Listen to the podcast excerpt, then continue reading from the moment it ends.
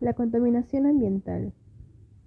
Se denomina contaminación ambiental a la presencia de componentes nocivos, ya sean químicos, físicos o biológicos, en el medio ambiente, que supongan un perjuicio para los seres vivos que lo habitan, incluyendo los seres humanos.